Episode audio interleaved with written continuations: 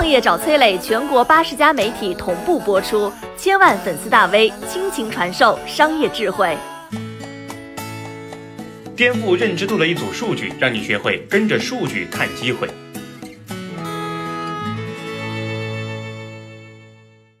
说几个数字啊，一定会颠覆你的印象。在国内仍然有十亿人没坐过飞机，有护照的大概是一点三亿，所以至少十二亿人没出过国。出境游有前途。国内现在呢有八百万人整或者是微整过。你以为手机美颜都是对手吗？其实反而是队友。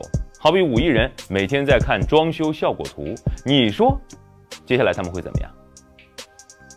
本科以上学历的人大概只有四千六百万。占到总人口的百分之四点五，所以想清楚你在跟谁说话。微软曾经大量接到客户的电话，说：“哎，你说明书里边写的那个请按任意键，这个任意键到底是什么键？”这并不是一个笑话。南京每年吃掉一亿只鸭子，四川每年吃掉近两亿只兔子。再推进一步，在浙江台州有个地方小吃叫石饼筒，就是米饼卷小菜儿。生意最好的一家呢，靠出口挣钱，冷冻之后集装箱运到岛国，岛国台州人呢，保守估计有十几万，他们是按一大包一大包买的，为了吃到正宗的家乡味，谁又在乎稍微贵一点呢？全国有四十万家火锅店，还有四十多万家奶茶店，每年轮番亏损倒闭，在春风吹又生，品牌宣传、店面装修、员工培训、结算优化。关联商品等等，做好其中的一个小点，好过散客万八千。农村人口五点六亿，百分之四十四没有电脑，但是百分之九十三都有手机，所以红利还在啊。为什么巨头都在关注用户下沉？你真的懂了吗？总结几点：一，选择依然是最重要的，要选当下有钱赚、未来有发展的。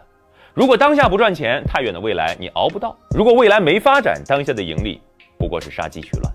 二，换一个高度跟对手打很重要。这么多喝奶茶的人是奶茶店的客户，而这么多奶茶店为什么不可以是你的客户呢？还没听懂的，欢迎私信提问。说话客气点，我只回复有缘。我是商业小纸条，我在很多平台去分享过创业方面的课程和经验。